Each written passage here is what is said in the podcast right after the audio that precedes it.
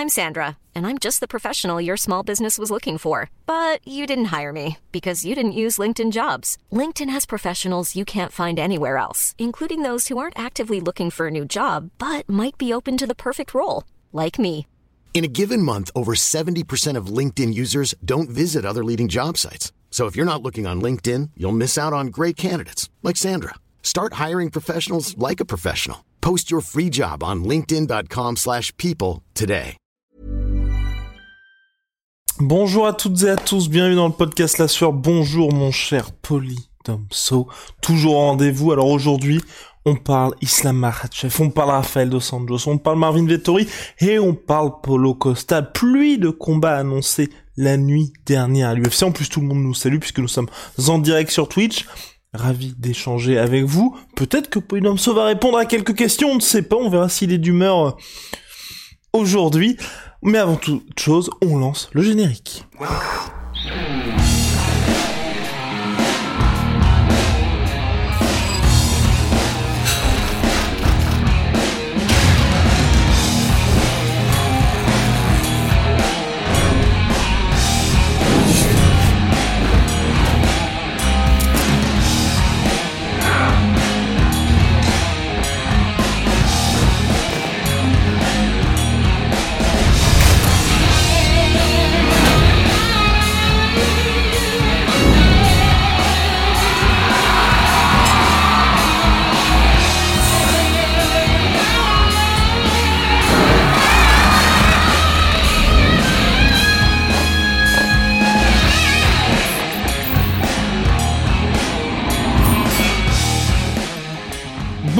Alors on va commencer directement par Islam Makhachev contre Rafael Dos Anjos. On en parlait pas mal avant, on était là en train de se dire...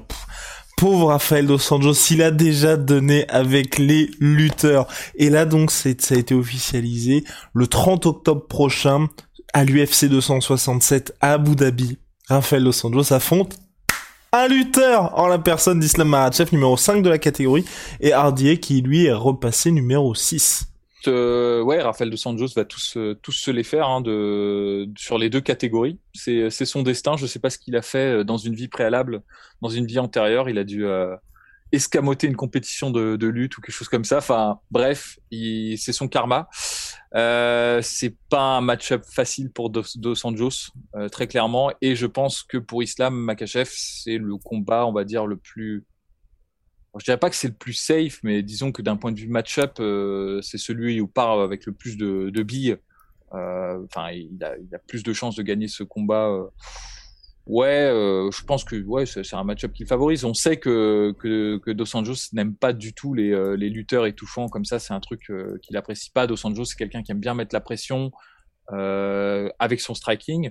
Il a une lutte qui est pas mauvaise, hein, même meilleure que la moyenne des, des combattants, mais pas suffisante pour euh, pour faire face à des mecs euh, comme euh, Cody Covington, comme Kamar Ousmane, comme Habib, comme Islam, je pense également. Donc c'est, on sait, tu vois, c'est un peu la, je vais je vais je vais dire c'est un peu sa kryptonite à Rafael dos Anjos. C'est pas le c'est pas le type de combattant qu'il apprécie affronter.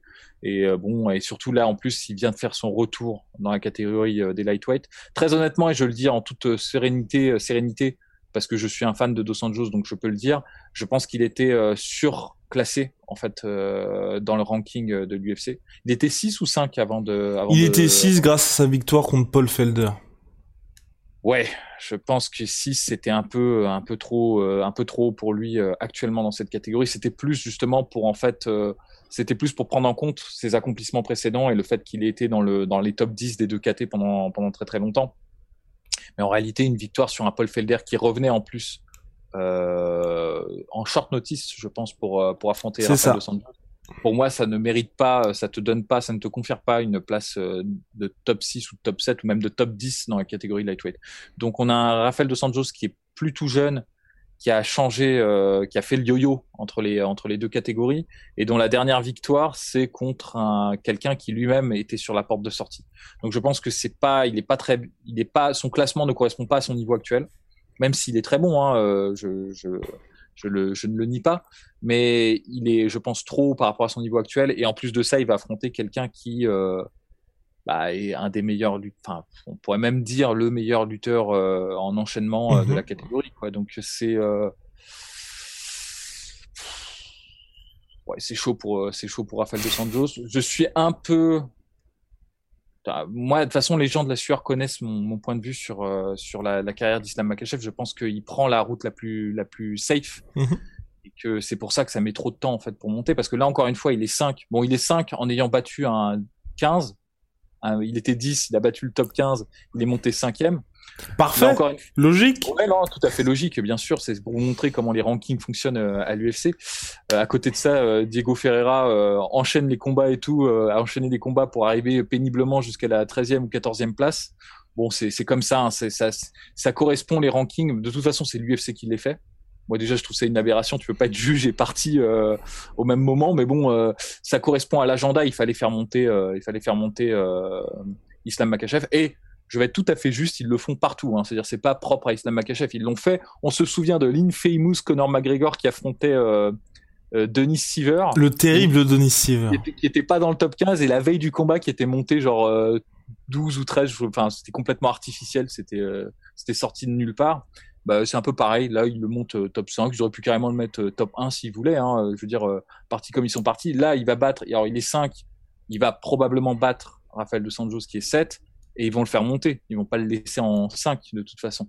Donc, euh, je pense que moi, j'aurais plus aimé un combat contre Benay Darius ou contre un mec comme ça. Tu vois, je pense que ça aurait eu plus de sens dans l'évolution de la, de la carrière d'Islam Makachev. Et c'est ce qu'on nous dit dans le chat, mon cher Polydomso. Là, il y a une petite propagande pour un combat contre Darius qui lui est classé numéro 3 et c'est vrai que là, on aurait pu en apprendre aussi un petit peu plus sur Islam Makachev. C'est un combat qui est beaucoup plus compétitif, je pense. Darius est un stade de sa carrière, de sa, de sa carrière où il est, euh, je pense, plus haut et meilleur que, que Rafael dos Santos. Ils ont un style qui est un peu similaire. Ils viennent tous les deux, mhm. enfin, ils ont été tous les, alors, Benay Darius chez Kings MMA, euh, RDA, euh, l'a été mais ils ont un style qui se ressemble. C'est des mecs qui sont très complets, qui aiment bien mettre la pression. Ils ont subi le, le traitement. En fait, originalement, c'est des grappleurs tous les deux, mais ils ont ils sont améliorés euh, grandement leur striking et c'est grâce à Rafael Cordero qui, euh, moi personnellement, c'est un des entraîneurs que je, préfère parce qu'il arrive justement à, à, prendre des modèles comme ça de grappleurs un peu athlétiques mais qui ont un peu des, des faillites en striking et même des faillites un peu en lutte. Il arrive à en faire des, des, euh, des combattants de pression très complets qui sauf s'ils tombent sur des hyper spécialistes euh, meilleurs dans un, dans un domaine qu'eux, bah, sont généralement bons contre tout le monde. Euh, tu vois, Benedarius, ce qu'il fait, c'est, euh, je pense qu'il peut battre énormément de gens dans la catégorie. Il faut vraiment qu'il tombe sur un striper qui a un très très gros gros avantage sur lui ou un lutteur qui a un très très gros avantage sur lui pour euh, pour qu'il perde, tu vois. Donc c'est euh, je trouve que ça m'aurait je j'aurais trouvé ça plus intéressant.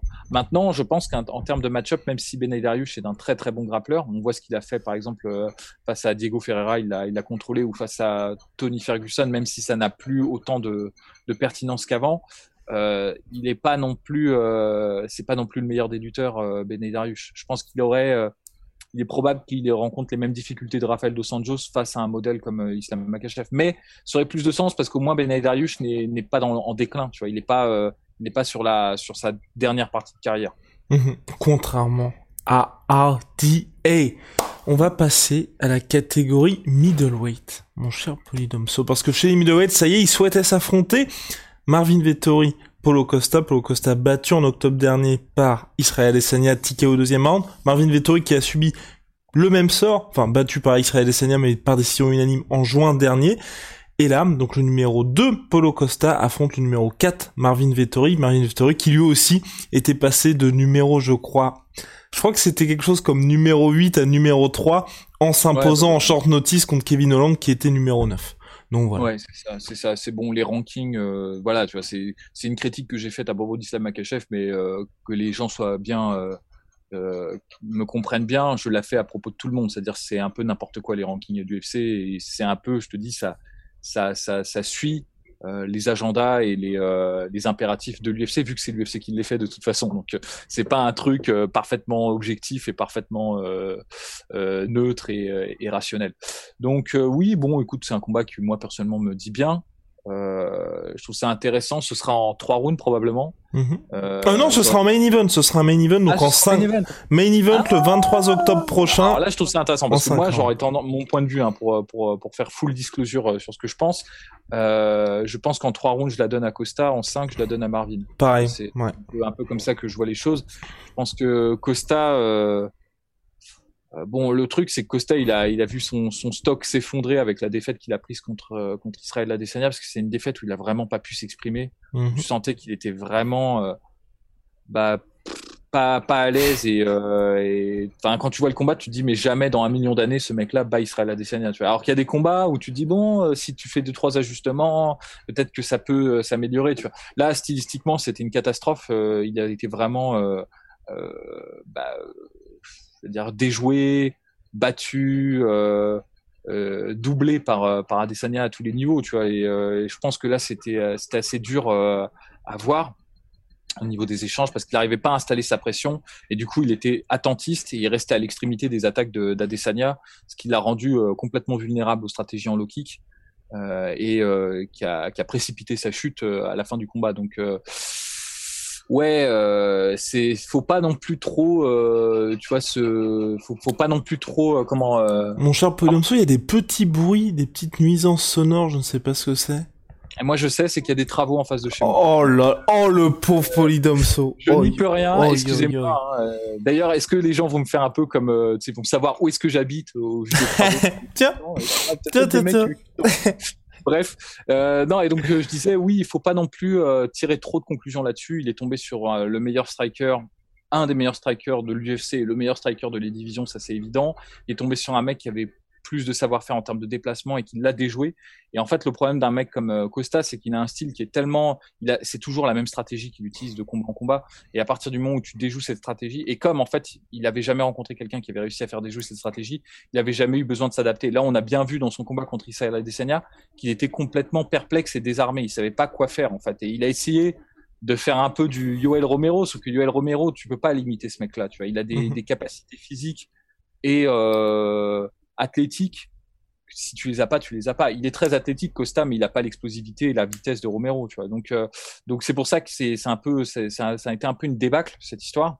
Mais je pense que contre tout autre adversaire, il reste quand même très très bon. Et contre Marvin Vettori, ouais, tu vois, je me dis Marvin Vettori, il pas, euh, il sait pas esquiver comme ça le, la pression, il sait pas faire des déplacements latéraux, euh, il n'est pas non plus excellent en contre. Donc il y a mhm. moyen que sur les premiers rounds, euh, honnêtement, il lui mette la pression. Il a une bonne takedown de défense euh, quand il a de l'énergie, euh, Paulo Costa. Donc s'il lui, lui marche dessus et qu'il commence à l'attaquer au corps et à lui faire mal, ça peut très très bien marcher sur les premiers rounds. Après, le truc de Marvin Vettori, c'est que le mec, il est fait en titane, quoi. Tu peux pas le finir, quoi. Il, est il a un menton de dingue, il, est, il est vraiment dur et il lâche pas l'affaire. Donc je pense que c'est pour ça. Moi, sur trois rounds, j'aurais eu tendance à privilégier Costa parce que je pense que sur les premiers échanges, en termes de, de striking et d'agressivité, ça va être Costa qui va être euh, un peu plus, euh, qui en voudra plus, qui aura plus la dalle et qui va plus mettre la pression à, à, à Marvin Vettori. Mais après Marvin Vettori sur les sur les derniers rounds, il utilisera bien son jab, il a un bon jab. Et quand en fait Costa ne mettra plus la marche avant parce qu'il sera trop fatigué pour la mettre avant, il va subir le jeu de Marvin Vettori. Mhm. Marvin Vettori, le truc c'est que pareil, lui aussi, euh, il subit un peu le trait. Alors avec un moindre degré évidemment, mais les gens se disent bah il était jamais bon, il a perdu euh, nettement contre contre Israël Adesanya, il n'était pas au niveau. Eh, Israël Adesanya, il est exceptionnel les gars. Hein. C'est euh, c'est un mec, euh, faut pas non plus se, se laisser abuser par le fait qu'il a a été battu par Blakovic. C'est c'est il est quand même excellent, très très bon. Il a nettoyé la catégorie des middleweight Israël Adesanya. Donc Marvin Vettori, qui c'est un combattant qui est assez simple dans, ce qu'il fait. Tu ce qu'il fait, c'est vraiment le basique, le fondamental, euh, du bon jab. Euh, alors, il, s'est un peu plus concentré sur sa boxe. Moi, je pense que c'est un des problèmes mhm. qu'il a, c'est qu'il a un peu abandonné le jeu en kick qu'il avait avant. Il a jamais été, ça a jamais été Sanchai. Hein. Euh, on va, faut pas me, faut pas mal comprendre ce que je vais dire, mal interpréter ce que je vais dire, mais avant il avait des middle kicks, il avait des, des low kicks, tu vois, il avait un jeu un peu plus varié debout. Là, il, il est tombé un peu amoureux de ses mains parce que ce qu'il fait, il le fait bien, hein, le double jab et le cross.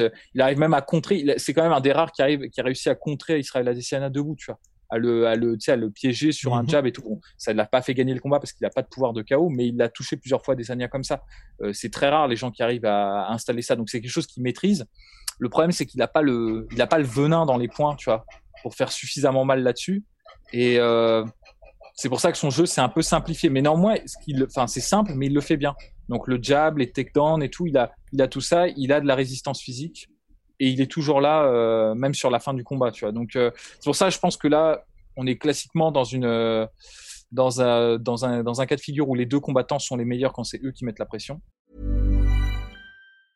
Hiring for your small business? If you're not looking for professionals on LinkedIn, you're looking in the wrong place. That's like looking for your car keys in a fish tank. LinkedIn helps you hire professionals you can't find anywhere else, even those who aren't actively searching for a new job but might be open to the perfect role. In a given month, over 70% of LinkedIn users don't even visit other leading job sites. So start looking in the right place. With LinkedIn, you can hire professionals like a professional. Post your free job on linkedin.com slash people today. Je pense que ce soit Vettori ou Costa, ils sont vraiment pas très bons quand tu leur marches dessus. C'est pas, c'est pas leur, c'est pas le truc qu'ils apprécient le Mhm. plus. Et euh, en revanche, euh, Costa, c'est le genre de mec qui va mettre la pression à fond dès le début. Bah, il va adopter un rythme de malade sur les premiers rounds. Si tu survis à ça, ensuite les- la fin du combat te, te, te privilégie. Et pour le coup, Marvin Vettori, je pense que c'est un peu plus un diesel. Tu vois, il a le temps de se mettre en place, d'installer son jab, d'installer ses takedowns et tout. euh. Donc c'est pour ça, c'est un truc à, qui se croise. Soit Costa termine le combat rapidement, soit euh, Vettori revient sur la fin. Voire, moi, je ne serais pas euh, surpris qu'il soumette Costa euh, sur le sur le round 4 ou 5. C'est Ouais. une possibilité pour moi. Complètement, sachant que ce sera le deuxième combat prévu en 5 rounds pour Polo Costa, qui jusqu'à maintenant hein, n'a toujours pas dépassé les 3 rounds en carrière. C'était une seule fois face à Yoel Romero, il s'était imposé par décision. Il y a aussi eu Charles Polydomso. Bon après, ça vaut, ça vaut ce que ça vaut, hein, ça vaut ce que ça vaut. Mais euh, Col euh, Colby Covington, wouh Cody Garbrandt qui va débuter en flyweight face à Kai Kara France. Ah non, Kai Kara France, pourquoi Ouais. tranquille Kai Kara France, ouais. Ouais. Septième, septième chez les flyweight. Bon. Euh, bon bah Kai Kara France, on l'aime bien parce qu'il est euh, City Kickboxing. Mhm. Euh, c'est pas le plus talentueux de, de la team City Kickboxing, je trouve. Euh, maintenant, c'est un bon combat de départ pour euh, Cody Garbrandt. Euh, Bah là, clairement, faut- il a pas le droit de perdre, hein, clairement, sur Et ce voilà, c'est ça. Et Parce Ouais. qu'il est jeune, Cody Garbrandt, et je me dis euh, que t'es pour aller dans une catégorie dont tout le monde se branle. Enfin, c'est un peu. euh, Non, mais je le dis avec mes mots à moi. On m'a reproché que j'étais vulgaire. Alors, je vais être très très clair. Moi, j'assume totalement ma vulgarité, c'est-à-dire et plutôt ma grossièreté. C'est pas exactement la même chose. Des gens apprendront à faire le distinguo entre grossièreté et vulgarité, et je cultive justement cette grossièreté. Donc voilà, euh, je le dis clairement. euh, Les mots ont un sens. Les mots ont un sens, monsieur. Euh, tout le monde se branle de cette KT, c'est terrible. Euh, malgré le fait qu'il il y a de très bons athlètes dedans, hein, Davison Figueiredo, euh, Brandon Moreno sont des gens euh, exceptionnels, et on peut peut-être euh, espérer que Brandon Moreno euh, réinsuffle un Mhm. souffle dans cette catégorie que moi personnellement j'apprécie en plus cette catégorie, mais ça a toujours été le problème de la de la médiatiser, de la mettre en avant. Donc peut-être que si Garbrandt arrive, tu vois, par exemple, il met KO euh, Kaikara France en 30 secondes et il monte et il fait un run euh, dans cette catégorie, il va peut-être Même pas besoin de run, hein, parce qu'à la base, il devait affronter directement Figueredo à la place de Rob Font il y a quelques mois de ça, mais à cause du Covid, il n'avait pas pu avoir son title shot. C'est vrai, c'est vrai, c'est vrai, j'avais omis ce, ce détail. Donc bref, oui, ça peut être pas mal pour la catégorie flyweight. Maintenant, j'ai un peu de doute sur. euh, Personnellement, je pense que ça sent mauvais en fait pour Gabon. Tu vois. Mhm. Soit réduit à, à faire ce, cette euh, cette descente. Je sais pas du tout dans quel état il va être hein. en, en flyweight. Il y aura toujours cette euh, cet inconnu. Euh, maintenant, s'il arrive à bien faire son cutting, ce sera peut-être un des rares flyweight à avoir ce, ce type de pouvoir de KO et Ouais. euh, ce style-là. Tu vois, il y en a plus, je pense, actuellement. Bah, il y avait Davison Figueredo, pense ouais. il va monter, je pense. Je Parce pense là, aussi. Hors, hors trilogie contre Brandon Moreno, il peut Ouais, plus, en fait. Ouais, je pense que c'est vraiment très très difficile. C'est quelqu'un qui a déjà raté des pesées en plus, euh, Mhm. Figueiredo. Donc euh, je pense, je pense que c'est d'ailleurs ce qui lui a coûté sa revanche contre Brandon Moreno. euh, Au-delà du fait que Brandon Moreno est exceptionnel, hein, mais euh, c'est ça, ça, ça a clairement joué, je pense, euh, dans, dans son combat, euh, dans son dans son revanche, il était, euh, euh, bah, ça s'est senti dans le combat qu'il essayait à tout prix de, de précipiter la fin.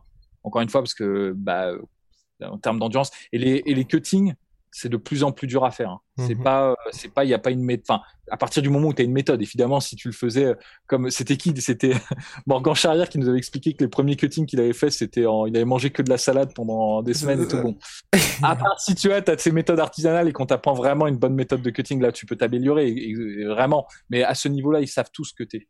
Donc, euh, s'il a foiré des, euh, des, des weight cuts, hormis accident, blessure ou des trucs comme ça, c'est que, en fait, le corps arrive à sa limite, en fait.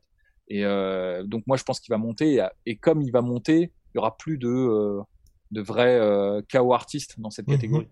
Donc, c'est vrai que Garban peut tirer son épingle du jeu. Mais moi, j'ai, j'ai comme un doute, tu vois. Je me dis, euh, je sais pas s'il va, s'il va être capable de maintenir sa vitesse, son explosivité, son, euh, son endurance aussi, hein, parce qu'il a jamais eu de problème de cardio, euh, Cody Garbrandt.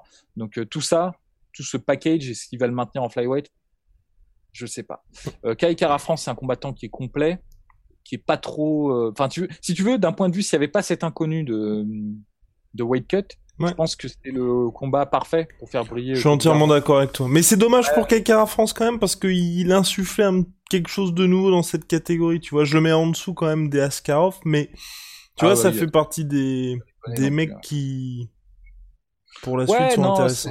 bah pour moi, il aurait pu être un peu un Dan, un Dan Hooker de la catégorie. Ouais. Je pense pas, j'aurais du mal à imaginer. Non, pas champion. soit champion ou même qu'il soit vraiment un pérennial euh, Contender. euh, challenger, ouais, contender, ça j'y crois pas. Mais il avait ce truc. euh, c'est un mec euh, dans la bonne nuit, il peut battre des mecs vraiment bons. Tu vois. Bah, comme Dan Hooker en fait. Euh, dans le bon soir, il peut battre un top 5 Ap- ou accrocher euh, de Dustin Poirier, tu vois. Mais après, de l'imaginer champion et tout, j'ai un peu un peu de mal.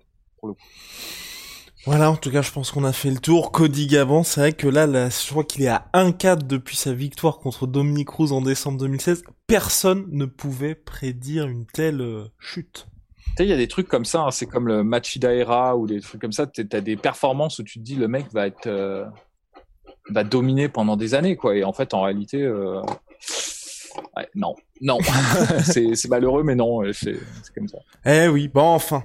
C'est la vie, mon cher Polydomso. Bien, c'est terminé pour aujourd'hui. Y a pas de questions? Je pense, on avait quelques questions, mais après, on y a plus ou moins répondu. C'était surtout des, des petites remarques qui étaient, qui étaient, qui étaient pas mal. Par exemple, il y a les travaux, vous entendez les travaux. C'est, c'est, c'est Roland qui nous dit que c'est Polydomso qui est en train de construire sa piscine. On a, Ah, la YouTube Money, mec. on a aussi, euh, et puis après, c'était plus des, des gens qui acquiesçaient euh, tout le savoir de Polydomso. Euh, Roland qui poursuit, même Ned Diaz a été choqué par la vulgarité de Polydomso. Oh là là là là. Mais, C'est euh, un, choix- un de vie, c'est pas moi qui l'ai choisi, c'est la street qui. Aïe aïe aïe aïe. Et puis sinon ouais non c'est plutôt des inquiétudes effectivement tu vois par rapport à Cody Gabant effectivement ils sont en train de se dire c'est vrai que là euh, ça ça renvoie pas forcément ces bons signaux et à quelqu'un c'est Azerty qui qui conseille plutôt à Polo Costa de pourquoi pas monter de catégorie donc d'aller en light heavyweight.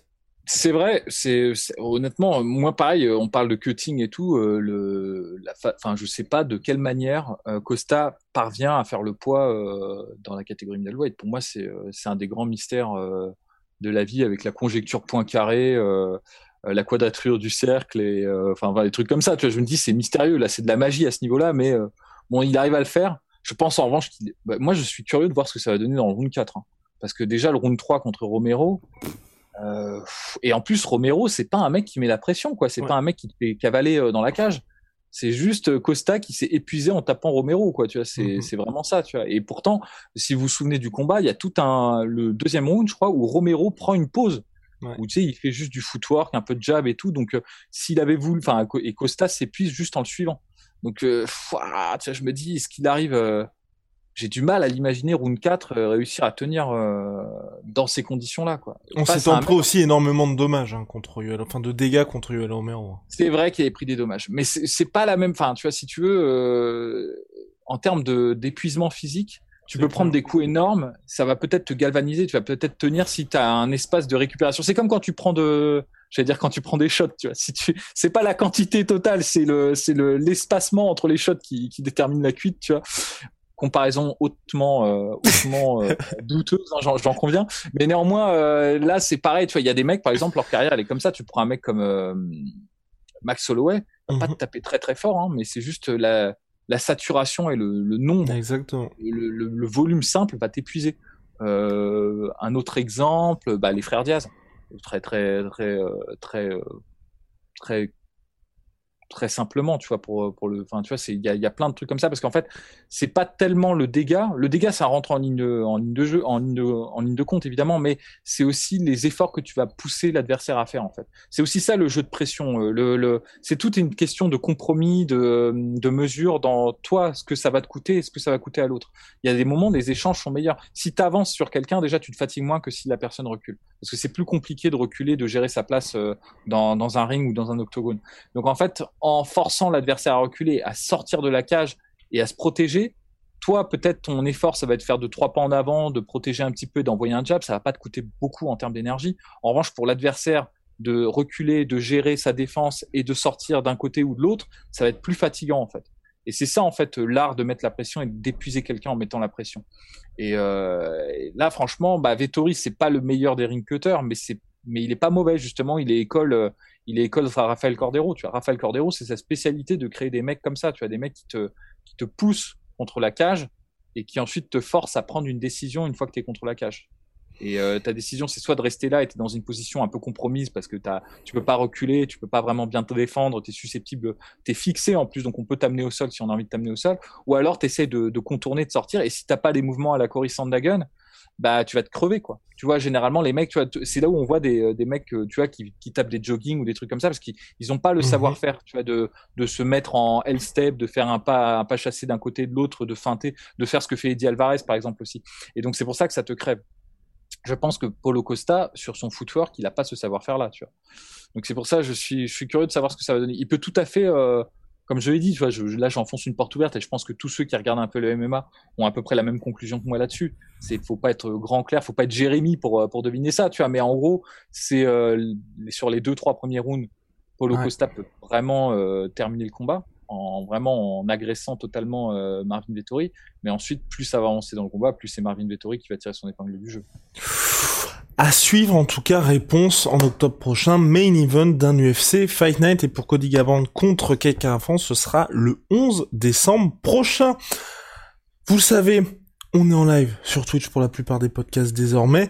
Ensuite, ils sont disponibles sur YouTube et toutes les plateformes audio, que ce soit iTunes. N'hésitez pas à mettre les 5 étoiles si vous nous écoutez sur iTunes, mais aussi sur Spotify, Deezer, et j'en passe. Un petit pouce bleu sur YouTube, ça fait toujours plaisir, mon cher Poidomso. Voilà, on va se dire au revoir, on va se quitter. Big shout out à My Sweet Pea, My Sweet Protein. Aujourd'hui, moins 40% sur tout My Protein avec le code La Sueur. Et puis Venom, sponsor de l'UFC et sponsor de La Sueur, vous connaissez. Allez, à très très vite, mon cher Poidomso. Sega. Et puis oui, vous avez vu, bien évidemment, le générique spécial Fight Week UFC 265 pour la première fois dans l'histoire. Un Français va peut-être porter une ceinture UFC.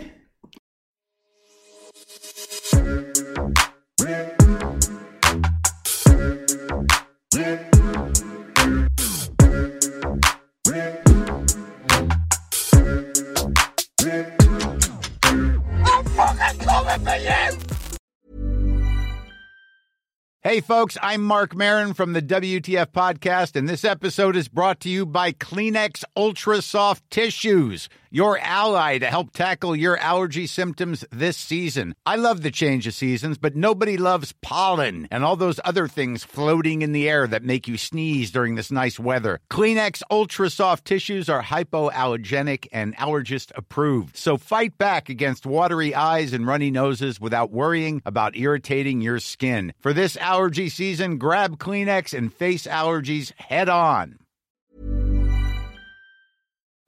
Et voilà, c'est la fin de votre épisode du podcast La Sœur. Si ça vous a plu, n'hésitez pas à nous mettre les 5 étoiles sur Apple Podcast ou sur Spotify. Vous pouvez aussi nous laisser un petit commentaire, ça nous aidera beaucoup.